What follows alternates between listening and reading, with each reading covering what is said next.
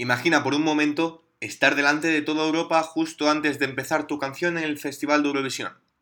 Una sensación indescriptible, un primer impacto que puede ser definitivo, la presentación de un país y una canción al viejo continente.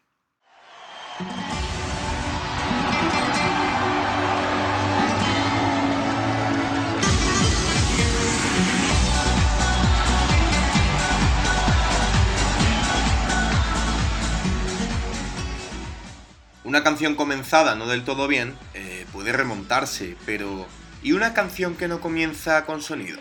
Algo así le pasaba a Laura con Estonia en 2017. Su Verona sonó na y la remontada no fue plausible, pues se quedaron en semifinales.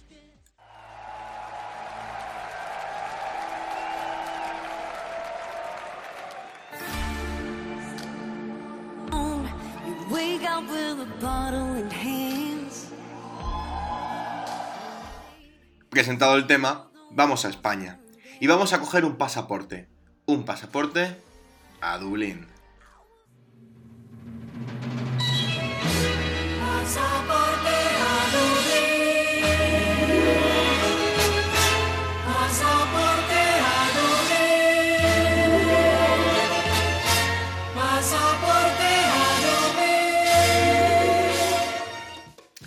Estamos en los años dorados de España en el festival.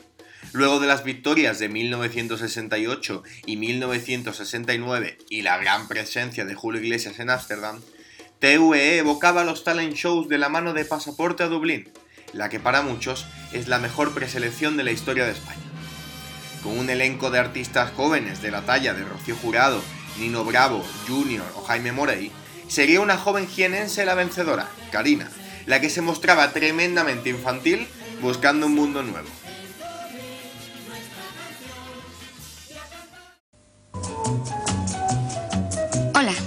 Yo soy Karina.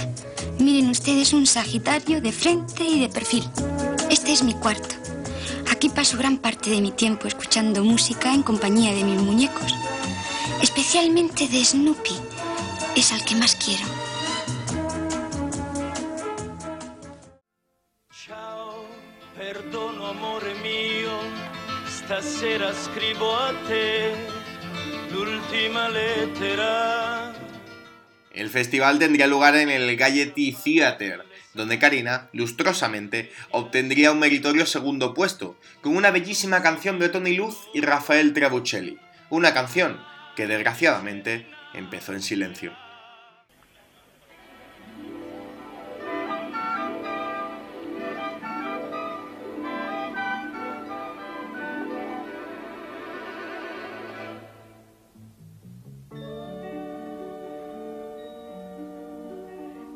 Cosas claras verás la razón de vivir el porqué de mil cosas más.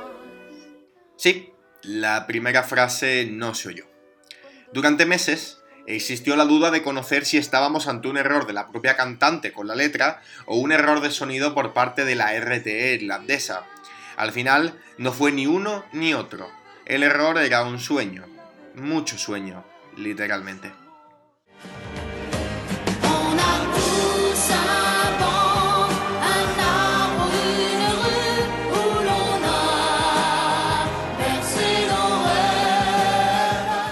Y es que en las maratonianas jornadas de ensayo dentro de este Gaiety Theater, el calor era el protagonista, dejando como resultado sueños raudales por parte de los concursantes.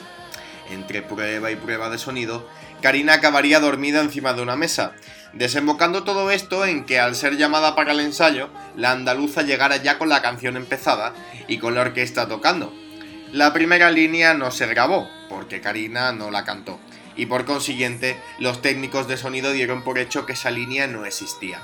Eran otros tiempos, no había recaps, no había videoclips, al menos a la mano de los técnicos, y todo esto desembocó en que esa línea, en que esa primera frase desapareció. Voy buscando los recuerdos de un amor que ya murió, que hace tiempo fue mi vida, pero que ahora terminó.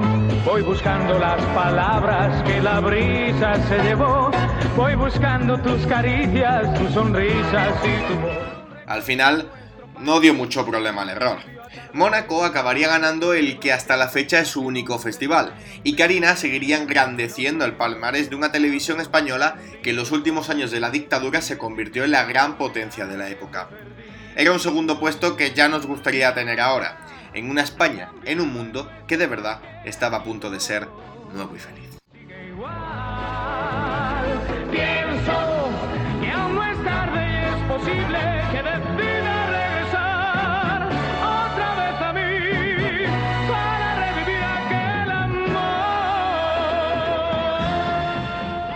Este es el podcast de Eurovisión Historia. Síguenos a diario en Instagram y Twitter y una vez a la semana en Spotify, donde te contamos una historia en podcast.